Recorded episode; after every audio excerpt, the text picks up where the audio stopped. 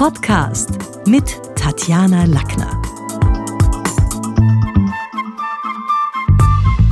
Heute bei mir im Talk mit Tatjana Susanna Wieseneder. Sie ist für Führungskräfte Leadership Coach und Executive Counselor. Schön, dass du da bist. Danke, Tatjana, für die Einladung. Jetzt musst du uns als allererstes mal sagen, was ist ein Leadership Coach? Also ist Führungskräfte Coach. Das verstehe ich ja noch gut. Aber sag unseren Podcast-Hörern mal, was ist ein Executive Counselor? Counseling ist ein Wort, das aus dem amerikanischen oder aus dem amerikanischen Englisch kommt und ähm, ist meistens in Zusammenhang mit Career Counseling genannt. Das ist eine Mischung, so wie ich es verstehe, als Berater und Coach. Und das ist das, äh, was ich mache. Ich berate und coache Führungspersönlichkeiten international und ähm, auf Executive Level, das heißt also im Führungsbereich. Und wo ist für dich die Grenze zwischen dem Coach und dem Coach-Anspruch und den Coach-Tools und dem Counseling? Das Coaching ist alleine eine Form des äh, Unterstützens, des Fragens, des ähm, dass der Klient auch Begleitens, dass der, der, Klient auch das selbst findet, seine Lösung und so weiter. Und das Counseling ist eben die Mischung, wo also sehr stark Beratung auch gefragt wird. Beispiel.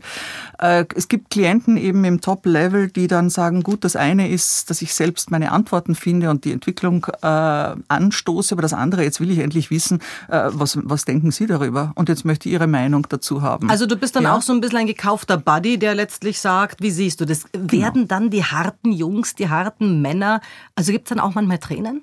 Werden die weich? Natürlich. Natürlich. Es gibt äh, unterschiedliche Lebenssituationen und in diesen unterschiedlichen Lebenssituationen sind Tränen meistens eine unheimlich äh, gute Entlastung für all mögliche Anspannungen, die es gibt. Und gab es schon mal Menschen, wo du sagst, den nehme ich nicht. Ich mag den in, mit dem Wertesystem oder der Ausrichtung nicht in seiner Führung weiter begleiten? Das beruht meistens auf Gegenseitigkeit.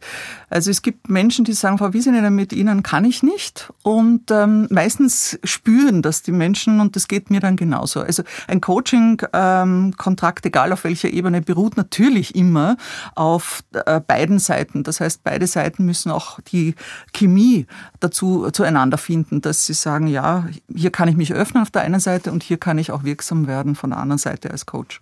Liebe Susanne, du hast das Leadership Leadership Alphabet, die Erfolgscodes für heute und morgen auf den Markt gebracht. Kannst du unseren Podcast-Hörern mal kurz zusammenfassen, worum es in deinem Buch geht? Ja, ich habe äh, die 26 Buchstaben des Alphabets in Themen und Qualitäten gegossen bedeutet mit 26 und 4, ganz genau gesagt, 26 Buchstaben, die äh, Qualitäten und Themen, die Führungskräfte in Zukunft wissen müssen, wenn sie ihre Gefolgschaft, wenn sie ihre Mitarbeitenden in heute und morgen gut und sicher in die Zukunft bringen wollen.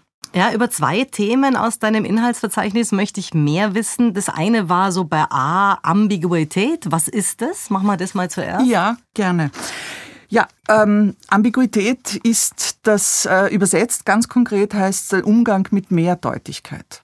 Was bedeutet das? Es werden immer mehr Entscheidungen ins Ungewisse getroffen. Wir haben zwar Daten ohne Ende, kalte Daten, warme Daten, äh, dennoch. Was sind warme Daten? Warme Daten sind interpretierte Daten bereits und dennoch ist Eindeutigkeit, Klarheit, jawohl, in die Richtung gehen wir und das machen wir, seltenst möglich. Es gibt sogar Untersuchungen, die sagen, 90 Prozent der Entscheidungen von Führungspersönlichkeiten äh, werden nicht eindeutig oder können nicht eindeutig getroffen werden. Auch weil die ein Wackeldackel sind und selber mal so, mal so machen oder weil es wirklich interpretierbares Gut ist?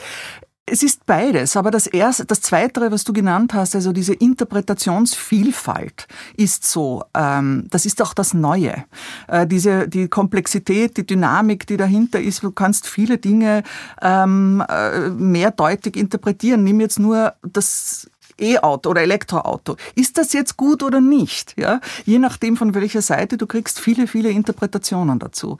Also und das wird noch äh, und das wird noch verstärkt und diese Ambiguität. Das heißt, ich muss mich damit auseinandersetzen, Entscheidungen zu treffen. Erstens mal ohne hundertprozentige Sicherheit, aber auch Entscheidungen treffen, wo ich sage, möglicherweise weiß ich nicht, wie es ausgeht, beziehungsweise äh, kann ich die Konsequenzen nicht abschätzen. Muss ich dann auch dahinter stehen, hinter der Entscheidung, auch wenn ich merke, es war ein Schmarren? Also so im Sinne wie im Casino nachsetzen? Also steh hinter deiner Entscheidung, wenn du sie getroffen hast? Oder ist eine zeichnete Führungskraft auszusagen, ganz ehrlich, das war ein Versuch, aber nein, war falsch. Das ist jetzt, das ist genau der richtige Punkt, in den wir hineinkommen. Diese ganze äh, Agilität und in diese Schnelllebigkeit und diese Unsicherheit bedeutet, dass wir Entscheidungen nicht mehr langfristig, das siehst du ja auch in den Unternehmen, langfristige Planungen werden äh, nicht mehr gemacht oder wenn, dann im sehr groben Raster. Und es geht um die Kurzfristigkeit.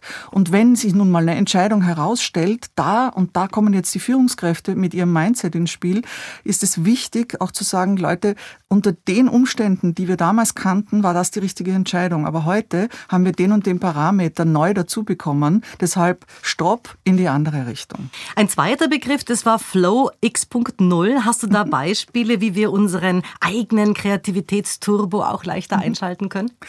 Vielleicht noch kurz zur Erklärung am Anfang. Flow X.0 Flow ist ein Zustand. Das ist dieser Zustand, in dem wir voll fokussiert mit einer Leichtigkeit äh, über Grenzen gehen können. Das heißt, wirklich etwas, ähm, etwas Neues erleben, was uns vielleicht sonst äh, ein bisschen mehr Schwierigkeiten machen würde. Äh, eine Studie hat dazu äh, gefunden, das war 2016, dass wenn Teams in Flow-Zuständen arbeiten, erhöht sich das, der Kreativitätsoutput. Was bedeutet das? Jetzt Flow kann man nicht verordnen, also diesen Zustand, sondern der muss entstehen. Bedeutet, ähm, wenn Teams jetzt beispielsweise sagen, ja, wir müssen kreativer werden oder Unternehmen diesen Schlachtruf ausgeben, naja, also wir müssen hier innovativer werden, neue Produkte und die Art, wie wir heute Kreativität bewerkstelligen mit Brainstorming und Mindmapping, das bringt's alles nicht mehr. Äh, Versucht doch andere Techniken anzuwenden. Und da gibt's mehrere Möglichkeiten, die hat man auch schon untersucht. Das erste ist, und da stehe ich in einer langen Reihe hinterm Gerald Hüther, der immer sagt, wir müssen mehr spielen. Und das ist eine Form von äh, Kreativität und Flow-Modus. Wenn wir Kinder beobachten, dann merken wir, die sind so selbstvergessen und versunken in ihrem Spiel. Und wie kann ich aber in einem Unternehmen dieses Environment oder diesen Zustand herstellen? Du siehst es auf der einen Seite Lego Serious Play und so weiter. Also wir fangen an mehr Walt zu Disney Methode. Genau oder äh, Improvisationstheater und so weiter. Das ist eine Richtung. Aber wenn wir auf die Qualitäten wieder zurückkommen, was, was, was bringt den Menschen in den Flow? Da kommt sehr stark in, in die, ähm, ins Treffen dieses Vertrauen untereinander. Wir vertrauen einander, es passiert uns nichts und wir experimentieren ganz einfach. Wir haben Spaß, ja.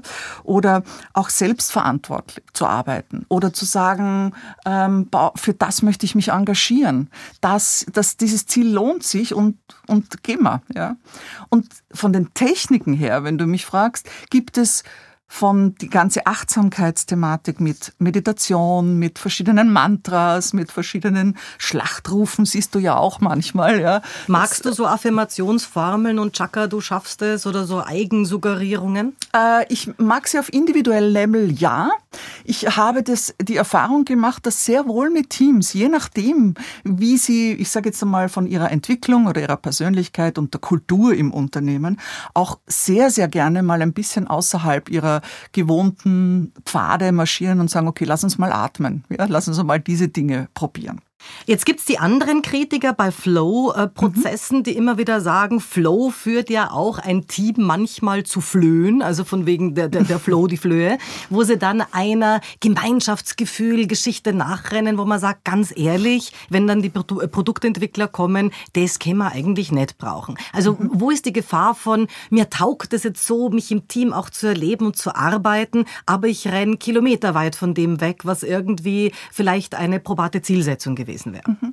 Das passiert. Das passiert automatisch, wenn du eine Menge an, an äh, ich sage jetzt einmal, an Energie hast und, und, und Commitment und aber auch das Mindset dazu. Natürlich passiert das, dass hier leere Kilometer gemacht werden oder die Richtung. Und da kommen jetzt die Führungskräfte ins Spiel, deren Aufgabe es ist, auf der einen Seite den Prozess, sprich die, die Zielsetzung und den Rahmen zu halten und immer wieder zu schauen, okay, verlaufen, verstrampeln wir uns oder sind wir eh noch am, am Ziel unterwegs? Ist, ist der Punkt und das Ziel noch fokussiert. Okay, ja, das, das verstehe ich gut. Das heißt, die sind da auch ein bisschen Dirigenten und mittlerweile genau. äh, hier ja Regisseure ihrer eigenen Spieltruppe. Genau. Du, was sind nun die Erfolgscodes von morgen? Also jetzt sagst du ja, viele Dinge stimmen im Heute schon, haben auch im Gestern wahrscheinlich schon gestimmt, aber mhm. was artest du an, das muss eine Führungskraft morgen mit an. Bord haben, wenn sie es nicht spätestens bis heute schon im Rucksack hat? So wie du sagst, es sind diese 30 Qualitäten oder Themen, Kompetenzen, Skills, ganz unterschiedlich. Wenn du ganz konkret gibt es natürlich einige, wo ich sage, das sind so diese zukunftsweisenden äh, Qualitäten. Dazu gehört die vorher angesprochene Ambiguität. Mhm. Das wird sicherlich auch noch uns massiv beschäftigen, diese, dieses, der Umgang mit dem Vorläufigen und der Mehrdeutigkeit. Das ist das eine. Das zweite ist sicherlich die Form des, äh, die Experience, sprich das Erlebnis.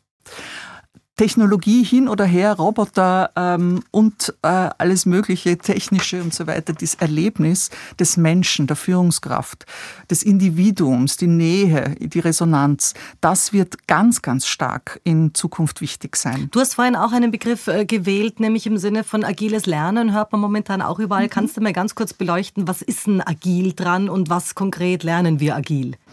Ja, agiles, agiles Lernen. Ähm, ich glaube, mit dem Thema Agilität wird derzeit ein bisschen äh, wie soll das ist der neue Nachhaltigkeitsbegriff. Ja? So ist es. Und der wird gedehnt in, in alle Richtungen und interpretiert dort, wo man es braucht. Also, für mich bedeutet diese Form des Lernens auf der einen Seite das lebenslange Lernen und bedeutet auf der anderen Seite Verlernen. Und dieses Verlernen ist das, was natürlich seniorere Führungskräfte besonders beschäftigt, weil das, das Argument bei der jungen, bei den jungen beiden Generationen so, das haben wir schon immer so gemacht und das war früher so und wir haben einmal schon einmal so etwas mit dieser Methode oder in dieser Form gestemmt. Das funktioniert zum Teil nicht mehr. Und das ist äh, agiles Lernen, das bedeutet für seniorere Führungskräfte auch im Sinne von anschlussfähig sein. Aber wo finden die jetzt die Grenze zwischen wir warnen die Jungen in ihrem jugendlichen Schmelz, dass sie also mhm. ungestüm ins Verderben rennen, wo man ja sagt, dafür ist jetzt jemand, der ein bisschen äh, more mature oder senior ist, auch da, versus wo finden die selber die Geschichte von da bin ich echter Blockierer, da krieg ich was nicht mit, da habe ich jetzt irgendwie mhm. so die Brücke zur nächsten Generation nicht. Was ist das für eine Grauzone?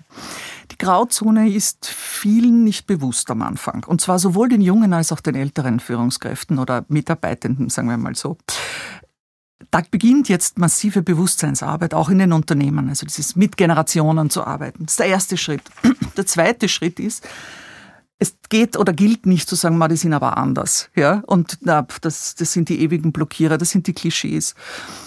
Der Punkt ist, hier in die Erfahrung und in das Erlebnis, um auf das wieder zurückzukommen, in das Erlebnis zu gehen. Und sehr oft ist es so, dass man durch den Konflikt, der dadurch entsteht, erst lernt und sieht für sich selbst, okay, dann muss ich vielleicht ein bisschen anpassen. Aber da geht es ja auch darum, erlaube ich den Jungen, mich so anzublubbern oder nicht? Denn früher waren mhm. natürlich die Führungskräfte gewohnt, also nach dem Verkalkungsprinzip, je weiter rauf, umso mehr Würdigung und, und, und so weiter. Mhm. Das machen Junge nicht. Also wenn heute ein junger Leader kommt, der fix von St. Gallen oder so, dann dann, dann ist er auf Augenhöhe. Das ist auch das, was die gelernt haben, was mhm. für die anderen jenseits der 50 dann schon schwierig wird. Mhm.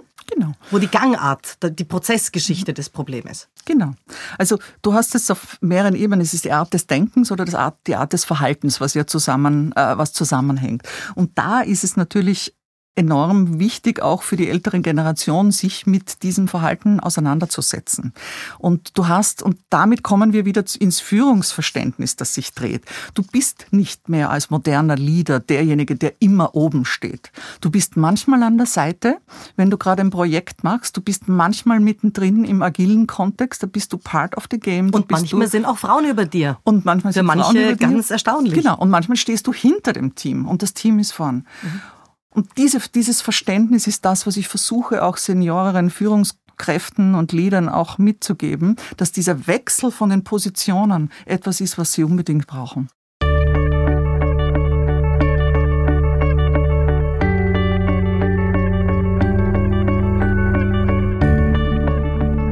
Machen wir es mal konkret jetzt mhm. auch ein bisschen die ähm, neuen technologischen Möglichkeiten mhm. äh, anstreben. Soll jetzt mhm. ein CEO deiner Ansicht nach eigene soziale Medienprofile betreiben und auch selber posten oder soll er das nicht? Grundsätzlich ja. Und jetzt kommt's. Ähm, viele CEOs hier in Europa, sage ich mal so, versuchen diese amerikanischen sehr lockeren Form äh, und Kultur zu, ähm, zu, zu kopieren. Also, und bedeutet, können Sie es? CEOs müssen das können und wollen. Viele wollen das gar nicht lernen, ja, dann macht es wer anderer. Und wenn der oder die Social Media Managerin oder Social Media Agentur das für sie oder ihn macht, dann muss es sehr, sehr äh, echt sein und glaubwürdig sein. Das ist das eine. Also will er sie ja oder nein? Und das zweite ist, ist es kulturabhängig? Es ist, es muss nicht jeder und nicht in jedem Unternehmen ist es probat und ist es angebracht, hier sich auf Social Media zu outen. Mhm wenn der Chef der Finanzmarktaufsicht äh, hier ähm, äh, dauernd twittern würde oder, oder Facebook oder, oder sonst etwas, wäre das wahrscheinlich, würden das viele vielleicht Aber jetzt sieht man ja da auch ganz unterschiedliche Spins und Strategien dahinter. Also wenn ich mhm. jetzt einmal unter Leader auch einen politischen hernehme, nehmen wir mhm. halt einmal Politiker, dann sind wir im sicheren mhm. Feld.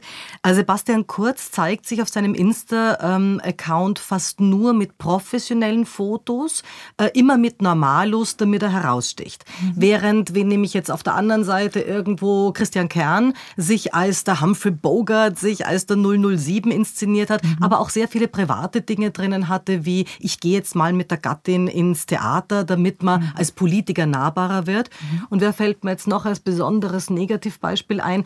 Annegret Kramp-Karrenbauer, mhm. die sich auf ihren Insta-Account wesentlich, deutlich charismatischer inszenieren lässt, das macht sie sicher nicht selbst, als sie dann live ist. Mhm. Was davon ist jetzt ein Weg? Weil natürlich schauen die CEOs, auch bei den Politikern, wie, wie tun die Dinge als Role Models. Also was ist so deine mhm. Empfehlung? professionelle Fotos, persönliche Dinge oder es jemanden machen lassen, wo dann auch immer so ein bisschen die Gefahr ist, Verlust der Authentizität, weil die Kram Karrenbauer, also wenn man sie nur von Insta kennt, dann ist man enttäuscht, wenn man sie kennenlernt. Erstens einmal muss man unterscheiden zwischen Politikern und, und Wirtschaftskapitänen und Kapitäninnen. Ja. Das ist ein ganz, ganz großer Punkt, denn ein Politiker ist ein Mensch der Öffentlichkeit. Das heißt, äh, insofern ist das Interesse natürlich um viel, viel höher, äh, viel, ein viel, viel höheres. Bei Wirtschaftskapitänen, Kapitänen will man mitunter gar nicht alles wissen, weil man sie zum Teil vielleicht nicht so gut kennt oder sonst etwas. Das bedeutet, da, da ist, einmal, äh, ist einmal ein Unterschied. Ich glaube, dass die sozialen Medien bei den Wirtschaftskapitänen eine Möglichkeit geben, und das, das ist so mein, äh, mein Weg im Sinne von, wie kann ich ähm, Inhalte und das muss nicht das, der private Urlaub irgendwo sein, sondern wie kann ich Inhalte auf meine persönliche Art, in meiner persönlichen Sprache über meine Accounts vermitteln. Also auch ein bisschen Content tatsächlich. Absolut. Mhm. Also nicht Absolut. nur Biografie Nein. und wo war ich, sondern Nein. wie sehe ich Dinge, was beeindruckt mich, was bewegt mich. Genau. Was mhm. bewegt mich und, und so weiter. Also das, das ist sicherlich der, der gangbare Weg wen ich treffe, mit wem ich mich schmücke und so weiter, das sehen wir zu Hunderten und wir klicken drüber hinweg und scrollen weg, weil wir sagen, okay, ja, gut, das ist, das nimmt man an, dass ein CEO äh, sich mit ganz tollen Leuten umgibt. Aber wenn er seine Experience und seine äh, Erkenntnisse oder, oder ähm, äh, das, was ihn bewegt, dazu auch noch postet. Wie gefährlich wird es da, wenn es ins esoterische Feld geht? Man hat ja bei einigen das Gefühl, und das ist übrigens bei Männern und bei Frauen so, mir fallen zwar jetzt also ad hoc mehr Frauen ein, aber trotzdem, es gibt es bei Männern auch, die dann äh, Kalendersprüche posten, die dann irgendwelche Weisheiten, die sie für den Tag bewegt haben, wo man sagt, echt, das hat dich bewegt, oh Mann, wie wär's mal mit einem Buch? Also äh, man ist ja damit auch messbar. Wie, wie geht's dir da an diesem Schrammen, ich umarme heute einen Baum oder ich mache sonst irgendwie was und man sagt, oh mein Gott, also eigentlich, das, ich will dich so gar nicht sehen, du warst bis jetzt so cool in meiner mhm. Vorstellung. Wenn es in den Kontext passt, wenn das ein, ein äh, CEO oder ein Geschäftsführer oder Geschäftsführerin einer Digitalagentur ist, ja, na wunderbar, ja, dann ist es gut. Wenn es ein Minister ist, ja, oder wenn es, gut, bei der Umweltministerin vielleicht wäre das noch möglich mit dem Baum umarmen, aber aber ähm, naja, und der andere Minister könnte ja dann die Umweltministerin umarmen statt einen Baum. Also grün ist beide. Ja. Gut, da gibt es wahrscheinlich Probleme, aber anderer Natur. Aber diese Form ähm, die, da würde ich, da würde ich sehr, sehr, sehr vorsichtig sein. Spiritualität kommt immer mehr, in, hält Einzug, nicht nur durch Mindfulness und so weiter, kommt und es wird sicherlich auch ein großer Teil ähm, des, ich sage mal, des, des Leaderships äh, sein, aber da, mit, da muss es passen. Nenn mal Namen. Wer macht es deiner Ansicht nach von den Wirtschaftskapitänen schon richtig gut? Also wo hast du das Gefühl, der Draht nach außen muss jetzt nicht Instagram oder soziale Medien sein, aber so wie der sich inszeniert, so wie er auch ist, so wie er sich präsentiert, das ist schon, da ist schon vieles richtig. Also wer mir sehr gut gefällt, ist im deutschen Kontext ähm, äh, Tim Höttges von der Deutschen Telekom. Der macht es sehr glaubwürdig, auch wenn er wahrscheinlich, ich kenne ihn nicht, aber vom, vom Nicht Sehen, ganz allein? Nicht, nicht ganz alleine, das ist ganz klar. Also da, das, da sind schon einige dabei. Aber der macht es glaubwürdig und sehr vielfältig und nützt auch die Kanäle sehr gut. Also das ist für mich ein gutes Beispiel. Ja, ja. Jetzt vielleicht mal nach der Negativselektion gefragt. Wie viele Analphabeten im Sinne deiner Codes tummeln sich unter den modernen Führungskräften deiner Ansicht nach? Doch viele. Warum? Viele Führungspersönlichkeiten werden vom Tagesgeschäft so massiv ähm, geschluckt und gehen dort unter, dass sie wenig Zeit haben zu reflektieren, wenig Zeit haben, sich herauszunehmen und zu sagen, okay, und was, was bedeutet verschiedene Situationen oder meine Zukunft für mich, für die anderen und so weiter. Äh, da noch gleich reingefragt. Mhm. Also wenn jetzt jemand in diesem operativen Tagesgeschäft wie der Hamster im Feuerradl festhängt, mhm. dann ist es deiner Ansicht nach sehr oft ein Fehler, weil so knapp kalkuliert wird, dass die operative Arbeit der Führungskraft neben der strategischen noch gebraucht wird und man spart. Oder dann ist es ein Führungsfehler, weil er sich nicht freigestrampelt hat und nicht schon irgendwo auch in der strategischen Arbeit und in der Gestaltung ist. Was? Die, diesen Führungsfehler beobachte ich sehr oft und ich sage es auch, ein, ein, ein, das ist ein Veränderungsprozess oder Entwicklungsprozess. Viele Führungskräfte, die quasi im Unternehmen wachsen und aus dem Operativen heraus sagen, okay, jetzt muss ich auch noch Menschen führen. Ja? Ähm, dass sie lernen, diese beiden Themen zu verknüpfen. Und das bedeutet aber auch weg aus dem Operativen oder mehr und mehr rausziehen, in die Verantwortung zu den Führungskräften, äh, zu ihren eigenen Mitarbeitenden zu gehen und auf der anderen Seite sich aber den Raum und das äh, zu nehmen für Ihre Themen für die Strategie, für die, ähm, das Stakeholder Management und, und, und, all diese Aufgaben. Das ist ein Lernprozess. Und sehr oft ist es so, dass in unsicheren Zeiten man stärker in operative Agenten geht und dieses, okay, wie nehme ich mich raus? Ich habe keine Zeit, mich rauszunehmen, ja, warum einen Tag irgendwo wegzugehen und in ein Retreat oder in ein, ein, ein, ein Offsite habe ich keine Zeit, ich muss jetzt arbeiten, ich muss schauen, dass da nichts passiert und so weiter. Das passiert.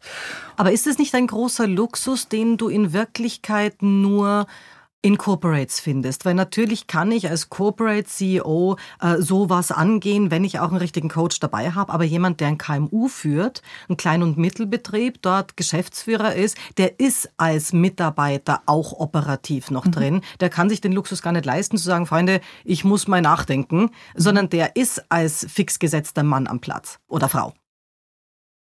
Ja, es ist mit, sicherlich, mit Sicherheit schwieriger, aber dennoch muss er. Also der Chef vom Hotel oder vom Gasthof, mhm. der dann sagt, ich bin heute mal äh, mhm. auf Retreat. Mhm. Wow. Da, da fehlt aber dann, glaube ich, am Ende des Monats viel. Also ob das dann so viel mehr ist, was der bringt durch sein Aufladen der Batterien, als was er verursacht, ist die Frage. Es ist die Frage, was ist, was passiert, wenn er es nicht tut? Was passiert, wenn er es nicht tut und wenn er sagt, okay, gut, wir leben von einem Tag auf dem anderen, auf den anderen? Ja. Klar, aber dann müssen die anderen zumindest an dem Tag, wo er fehlt, nicht für ihn übernehmen, haben nicht Engpässe, passieren Fehler. Mhm. Ja, sind 24 Stunden. Okay, okay. Zu deinen Beliefs, Susanna, mhm. gehört ein Zitat von Howard Gardner. Das fand ich sehr cool. Stories are the single most powerful weapon in a leader's arsenal. Wie wichtig sind demnach zum Beispiel Business-Rhetorik-Skills für Führungskräfte? Weil da reden müssen sie es ja jeden Tag. Stories sind das Aspirin unserer, unserer Gesellschaft oder unseres, äh, unserer, unseres Lebens jetzt in, auch in Unternehmen. Es will keiner mehr nur mehr Argumente, nur mehr Informationen, trockene, kalte Informationen hören. Wir wollen auch Bilder hören, aber wir wollen vor allem Stories hören. Und wir wollen Stories hören, die uns begeistern, wo wir den Menschen spüren, wo wir in Resonanz gehen können. Und deshalb ist die Business Rhetorik Skills, wo auch Storytelling natürlich dazugehört. Und zwar nicht nur Storytelling im Sinne von, ich, wie erzähle ich die Unternehmensstory, wie erzähle ich die Projektstory, sondern auch, wie erzähle ich meine Story, meine Karrierestory oder meine, wo komme ich her, wer bin ich, wie denke ich über A, B, C. Ja? Also all diese Stories, das ist auch Teil äh, des Führungs- oder Leadership Coachings, das ich mache, dass ich genau diese Themen mit den Menschen erarbeite. Und das ist Teil des Business-Rhetorik-Portfolios. Ähm, mhm, mh. Zuletzt war der Zukunftsforscher Franz Kühmeier, und da hat er ein ähnliches Thema gestreift, mit seinem Leadership Report bei mir zu Gast. Er ist zum Beispiel davon überzeugt, dass die moderne Führungskraft in Zukunft wieder humanistischer gebildet sein muss, also auch eine Ahnung haben muss von Kunst, Kultur und nicht nur ja, der MINT-Experte ist, also Mathematik, Informatik, Naturwissenschaften und Technik. Ist das das, was du da, was sich da auch ein bisschen matcht? Es geht natürlich darum, neue äh, und andere Denkformen und ähm, äh, Wissenschaften denen sich anzunähern. Das ist unbestritten. Ich glaube auch, dass wir Generalisten in Zukunft brauchen, die eben ein breites Portfolio auch an Denkmodellen und Erfahrung haben. Aber wo gehen die dann hin, diese, diese Leader oder diese CEOs? Denn wenn ich jetzt beim Philosophikum in Lech bin oder beim Philosophikum in Dürnstein, also wenn man jetzt mal sagt, okay, Moralphilosophie, Rhetorik, Poesie und so weiter gehört mit dazu, also dort treffe ich die nicht. Also was brauchen die? Wie müsste man die zu den Kanälen führen, damit sie auch wieder ein Stückel über den Tellerrand hinausdenken können? Glaube, jetzt äh, passiert ja eines, wenn wir uns die Medien anschauen, dass es so ein Revival der Philosophen gibt. Wenn wir Richard David Brecht anschauen zum Beispiel, und da gibt's ja noch viel, Liz Hirn, ja, da gibt's ganz tolle Frauen auch, die äh, uns hier in dieser unübersichtlichen Weltorientierung geben. Das ist so ein Stück dieser ähm, Geisteswissenschaften, die, sie, die äh, gerade in den Unternehmen einziehen. Und äh, philosophische Praxen wachsen. Sie werden Berater von, von Führungskräften. Also da, da, da, tut sich, da tut sich schon viel. Mir geht's aber auch noch um einen zweiten Aspekt. Und dieser zweite Aspekt ist, mir ist wichtig, und das erlebe ich auch bei meinen Klientinnen und Klienten als große Aha-Erlebnisse, sich nicht nur mit den Denkmodellen dieser äh, Persönlichkeiten auseinanderzusetzen, sondern auch mit deren Leben und Biografie. Wie kam es denn dazu, dass ich mir anschaue, die, ähm, die antiken Modelle äh, oder antiken Philosophen, wie kommt der überhaupt zu diesen Gedanken und zu diesen, zu diesen Erkenntnissen? Beispiel, äh, wenn man hernimmt, das ist jetzt so ein Naturwissenschaftler, Einstein, das ist so mein Lieblings, ähm, äh, Lieblingswissenschaftler, da geht es nicht nur um e, e sondern da geht es darum, der hat zum Beispiel in der Art und Weise, wie er geforscht hat, wie er nachgedacht hat, hat er es geliebt, wenn Widerstand entstanden ist. Und er hat den Widerstand so zelebriert und hat sich immer Leute als Sparringpartner ausgesucht, die genau das Gegenteil von und dem sind. Und hat sich in dieses coole Haus aber auch zur Reflexion ganz bewusst rausgenommen und zurückgezogen. Ist genau. ja auch so ein bisschen, was du da letztlich empfiehlst. Ja. Genau. Susanne, die Gardner-Theorie nochmal. Dieser US-amerikanische Erziehungswissenschaftler ist ja Professor für Kognition und Pädagogik in Harvard gewesen und der hat gesagt, um, be word smart, logic smart, nature smart, picture smart, body smart, music smart, people smart und self smart. Das musst du uns jetzt mal vielleicht auch ein bisschen, weil ich finde das schon relevant und ich verstehe auch, warum du den natürlich magst.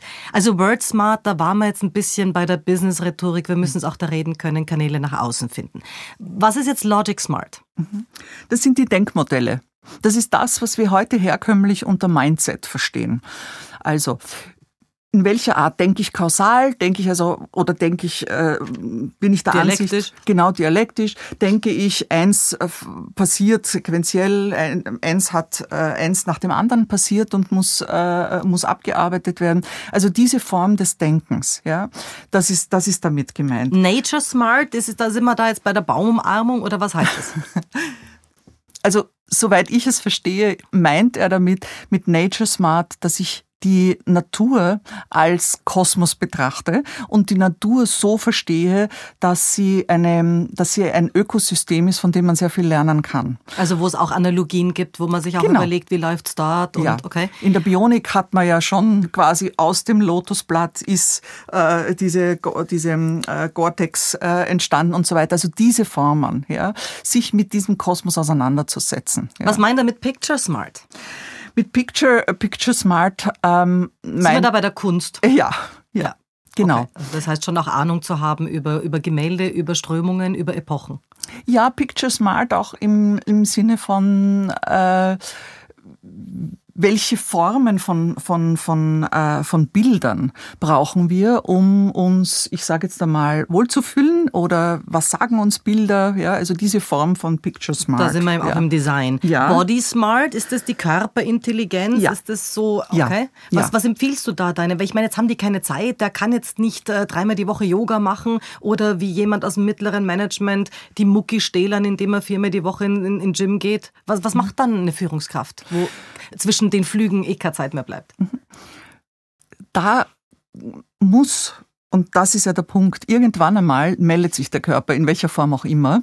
Das ist bei sehr vielen. Die einen haben Kreuzweh, die anderen haben sonstige psychosomatische Erscheinungen. Dann ist es zu spät. Ich erlebe junge Führungskräfte mittlerweile, die sagen, okay, ich muss das irgendwie einbauen. Ich stehe vielleicht eine Stunde früher auf und gehe laufen oder ich mache meine Yoga-Übungen zweimal am Tag, mache ich die Tür zu und schaut mir niemand zu oder es gibt sogar einen Raum ja, ähm, in meinem Unternehmen, wo ich sowas machen kann oder ich mache meine mentalen Übungen und so weiter. Also dieses diese Körper, dieses Bewusstsein des Körpers, das kommt auch stärker jetzt durch Essen, durch Nahrung, ja, durch Bewegung ist ja nur ein Teil, aber durch Ernährung kommt stärker äh, ins Bewusstsein, auch durch die Unternehmen, also in Unternehmen wird Also sehr sympathisch finde ich da den japanischen Zugang, der ist nicht so schweißtreibend, aber trotzdem, glaube ich, gehört zu Body Smart. Die haben ja die Idee in Unternehmen, dass du wirklich einen Tag, also jeden Tag eine halbe Stunde massiert wirst. Mhm. Also Massage gehört mit dazu, oder? ja. Also wenn ich jetzt nicht laufen gehen will, obwohl das wahrscheinlich auch gut wäre, aber Massage ist schon mein Anfang. Ist absolut, aber es wäre auch eine Möglichkeit, weil du gerade bei den Japanern bist, das Waldbaden. Also wir haben auch in Wien, es gibt überall einen Park und so weiter und sich eine halbe Stunde in einem Park einfach nur zu setzen oder 40 Minuten ist der eigentliche Punkt, hat man gemessen, äh, das verändert komplett unsere Zellstruktur. Und das ist simpel. Ich kann mein Essen, ich kann meine Telefonkonferenz, kann ich in einem Park oder kann ich bei Bäumen setzen und es macht etwas mit mir, nicht nur die Luft. Okay, Music Smart. Also jetzt sind ja viele so stolz hm. drauf. In Österreich gibt's ja, glaube ich, als Kinder hat man die Wahl, entweder ein Haustier oder, oder du lernst ein Instrument. Äh, viele haben sich fürs Haustier entschieden. Was heißt Music Smart? Music Smart heißt, was kann Musik in meinem Leben äh, bringen? Ja? Oder was, welche Bedeutung kann Musik in meinem Leben haben? Ich kann Musik als äh, Ablenkung, ich kann Musik als aufheizend, ich kann Musik als Beruhigung. Ja? Aber du bist jetzt immer in der ja. Passiven im Konsumieren, genau. weil ich glaube, Hausmusik jetzt aktiv aktive, aktives Musizieren und Singen, das macht jetzt wahrscheinlich in Österreich nicht einmal 10 Prozent zu Weihnachten. Ja? Also, oder meinst du aktiv auch damit doch, oder doch. meint es Gardner? Ja, ja, doch, doch, aktiv auch. Also aktiv auch. Äh, Singen ist ja eines der katharsischen äh, Möglichkeiten überhaupt sich auszudrücken. Ja. Und ich kenne viele Manager, die unheimlich nicht nur unter der Dusche, sondern eben auch gerne äh, singen oder sich in Bands formieren und dann singen. Okay. Ja. People Smart. People Smart heißt, ich muss Menschen mögen, um ein guter Leader zu sein. Ich muss Menschen mögen, um ein guter Leader zu sein. Wow. Also andersrum heißt es, wenn ich Menschen nicht mag, kann ich auch keine gute Führungskraft sein. Umgekehrt heißt es so. Da gebe ich dir recht. Genau. So, und dann haben wir noch Self-Smart. Was ist jetzt Self-Smart, was nicht schon im Body oder Music oder Nature Smart abgedeckt ist? Das ist die klassische Selbsterkenntnis, ja, oder die Selbsterfahrung, die Selbst, das Selbstmanagement, das, die Selbsterneuerung, das hängt damit zusammen. Das heißt, wer bin ich?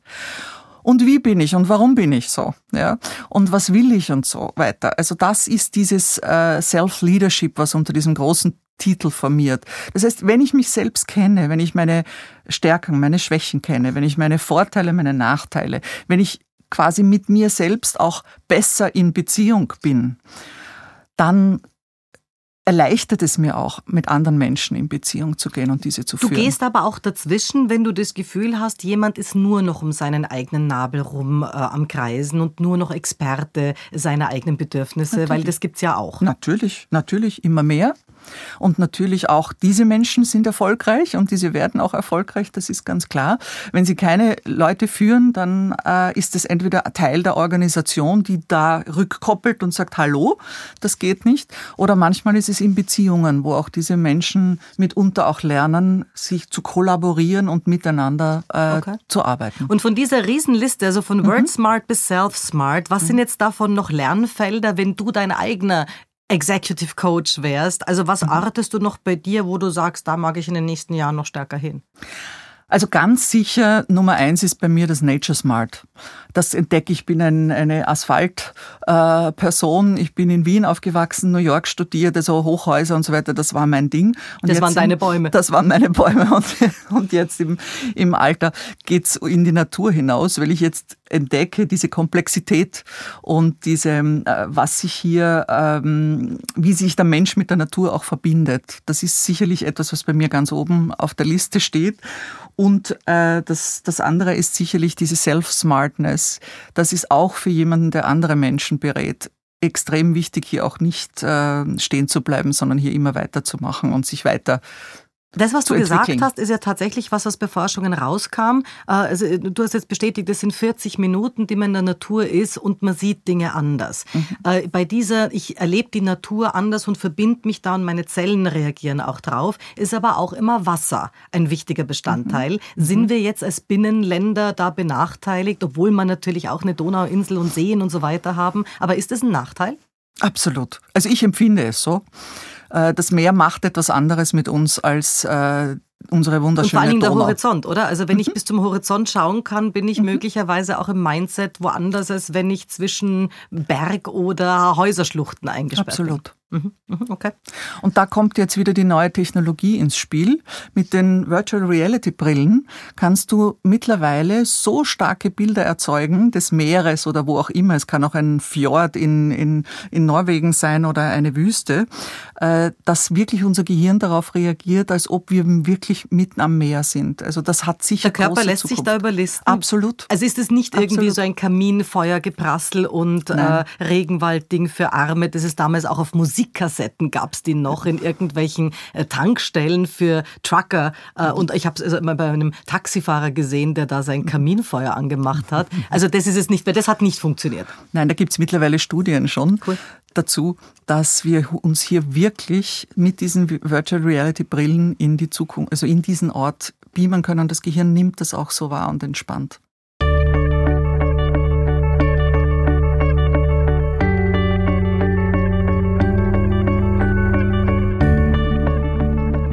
Stichwort Netzwerke. Also sobald man sich heute wo bewirbt, wird man gefragt nach seinen Netzwerken. Jetzt, wenn man sich das Kataster der Aufsichtsräte in unserem Land anschaut, dann hat man nicht gerade das Gefühl, dass da alle ihrer unglaublichen Expertise wegen dort gelandet sind. Wo siehst du jetzt die Grenze zwischen dem modernen Netzwerken und der alten bekannten Freundalwirtschaft? Das ist eine sehr gute und wichtige Frage. Für mich ist die Freundalwirtschaft eine Schuldbeziehung per se. Das heißt, du gehst dorthin und du schuldest mir dafür etwas. Und das sollte und ist meistens der Unterschied zu den modernen Netzwerken, die stärker fachlich und von der Kompetenzseite her ähm, bespielt werden und Vertrauen in, in der Vertrauens, also stärker äh, vertrauensorientiert ähm, sind. Aber bilanziert wird ja trotzdem. Das wird ja sogar in der Beziehung, wo man sagt, jetzt hat ein Misskübel wieder nicht runtergebracht und schon. Also wir bilanzieren ja laufend. Das stimmt schon. Aber lass mich das nochmal auseinander, auseinander glauben. Äh, wenn jetzt jemand in einen Aufsichtsrat bestellt wird, kann er natürlich bestellt werden aufgrund der richtigen Farbe, aufgrund der richtigen Zugehörigkeit und so weiter. Und man kann davon ausgehen, auch wenn das, äh, wenn das allem widerspricht, dass dieser Mensch einfach die Gesinnung dieser Gruppierung mit sich trägt, ganz klar.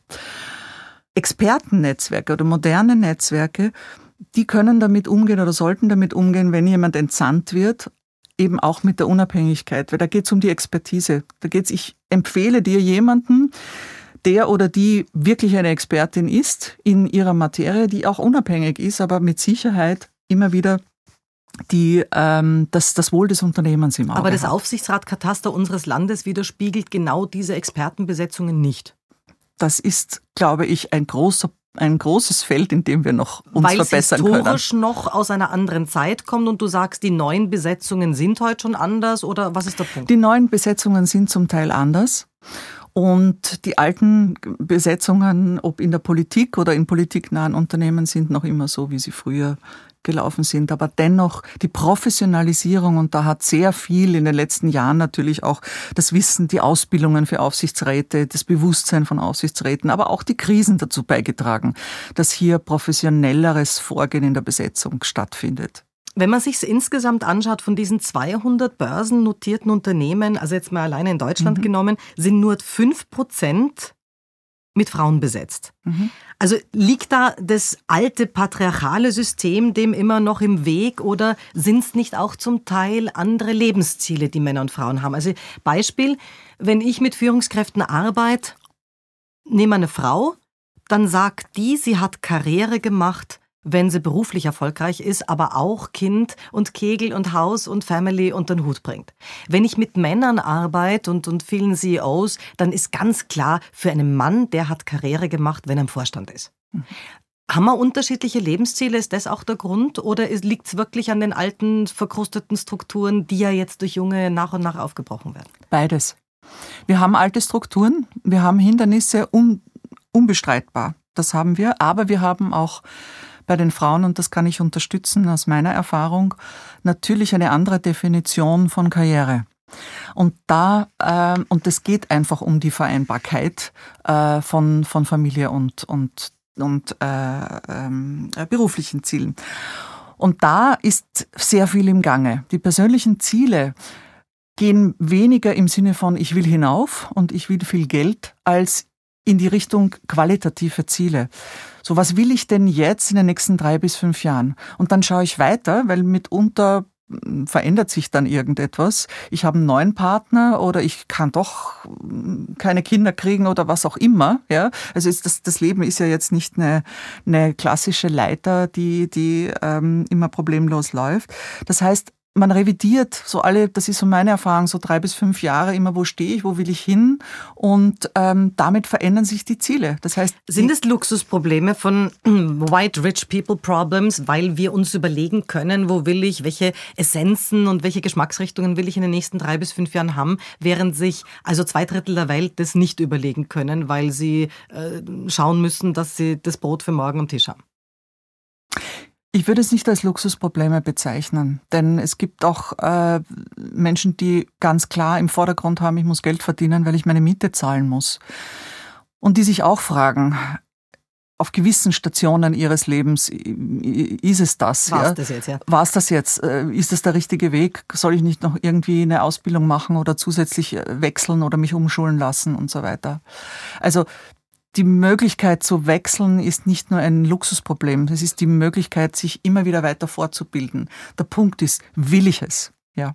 Wenn es dann Frauen in Führungspositionen geschafft haben, was ja du und ich natürlich im Sinne von Female Power super finden, wie sehr trifft es dich dann, wenn Frauen krasse Führungsfehler machen? Weil die machen die natürlich auch. Es ist ja nicht so, dass nur die Männer Fehler machen und dann Mitarbeiter unglücklich sind, sondern Frauen in Führungspositionen machen die auch. Trifft dich das mehr? Nein. Führungs, äh, mein Gott, Führungsfehler. Führungsfehler ist ein Teil des Lernens.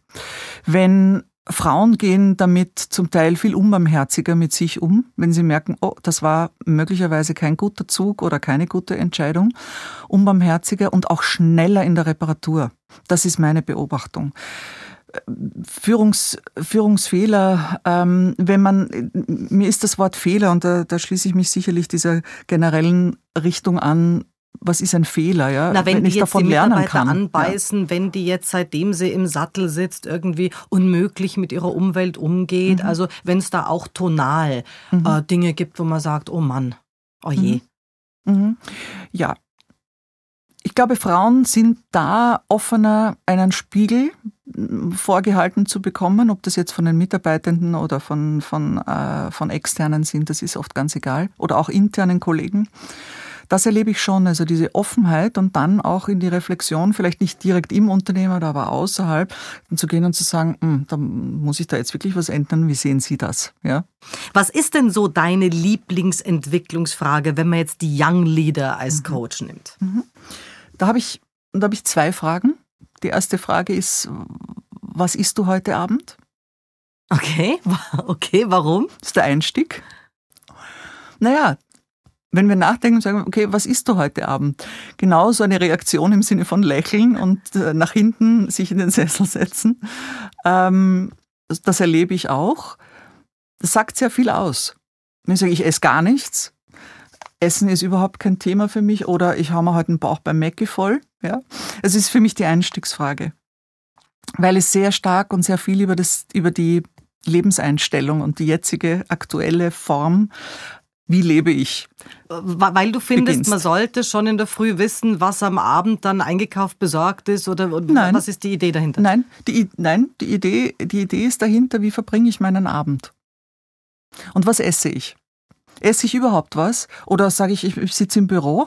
Ist Essen überhaupt ein Thema? Selbstfürsorge? Ja? Also all diese Dinge stehen füreinander. Es ist also ein Opener, die Opening-Frage. Und wenn du so willst, die seriö seriöse oder gewichtige Frage, äh, die gewichtige Frage ist dann, was brauchst du am wenigsten? Zu essen jetzt wieder oder Nein, im Leben? Mit Essen jetzt oh nichts zu tun, zum Leben. Okay, was brauchst du am wenigsten? Mhm. Ist die An andere? Kopf? Mhm. An Kropf oder äh, Lungenentzündung. Was, was, was, was meinst du damit? Jetzt im Sinne das ist eine andere Form der Herangehensweise. Die meisten äh, lesen und fragen bei ihren äh, Coachings und, und Development-Dingen äh, so, was wollen sie, was stellen sie sich vor, was brauchen sie, um glücklich zu sein und so weiter. Und ich nähe mich von der anderen Seite was brauchen sie am wenigsten, weil das überlegt sich fast niemand. Mhm. Und damit komme ich sofort in eine viel, viel tiefere Form der, der Reflexion und sehe, auf welchem Level auch der persönlichen Entwicklung steht jemand und hat reflektiert, was er nicht braucht. Ja. Was wäre es bei dir? Was brauchst du am wenigsten? Fleisch. Und was ist der heute Abend? Schweinsbraten. Sushi. Ja, okay, also das heißt, das weißt du auch. Das ist Walk ja. What You Talk hast du. Mhm. Du, ähm, Frage noch dazu. Wann kommt jemand zum Coach? Wenn er schon die Vermutung hat, ich bin überfordert? Wenn er sagt, das gehört jetzt zu meinen Privilegien, das habe ich nun ab der Ebene dabei?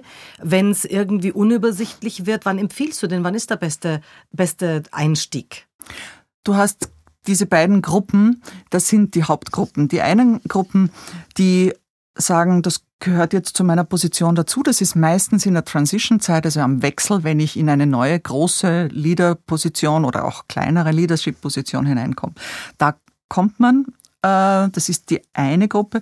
Die zweite Gruppe ist, ähm, wenn die Not sehr groß ist.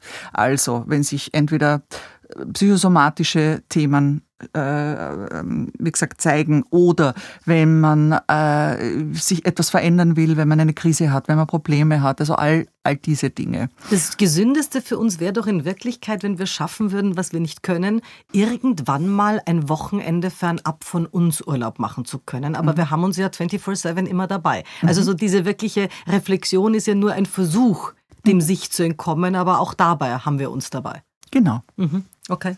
Das heißt also Transition-Phase oder wenn wirklich ein Problem ansteht. Genau. Susanna, sag uns du noch vielleicht in ein paar kurzen Sätzen, wo geht's für dich hin in der nächsten Zeit? Was sind die nächsten Dinge, worauf du dich freust? Ich freue mich, und das ist sicherlich etwas ganz Wichtiges, was ich mir auch in meinem Leben erarbeitet habe, jeden Tag aufzustehen und in meinen Beruf zu gehen. Ich freue mich, mich stärker und intensiver weiter mit der Neuropsychologie zu beschäftigen. Ich freue mich weiter und stärker, mich mit äh, technologischen Dingen, die im Coaching und im Counseling wichtig sind, zu beschäftigen. Ich freue mich aber auch, mich stärker mit Naturphänomenen zu beschäftigen, sei es das Coaching mit Pferden, mit Eseln, mit Hunden, um hier äh, in Erfahrung, in Leadership-Erfahrungen zu gehen. Das sind Dinge, die mir riesig Spaß machen. Sehr cool, dass du heute da warst. Vielen Dank. Danke dir, Tatjana. Das war's für heute. Besuchen Sie mich doch in der Schule des Sprechens in Wien. Auf Facebook, LinkedIn, Xing, unter sprechen.com oder auf meinem Blog sprechen.com/blog.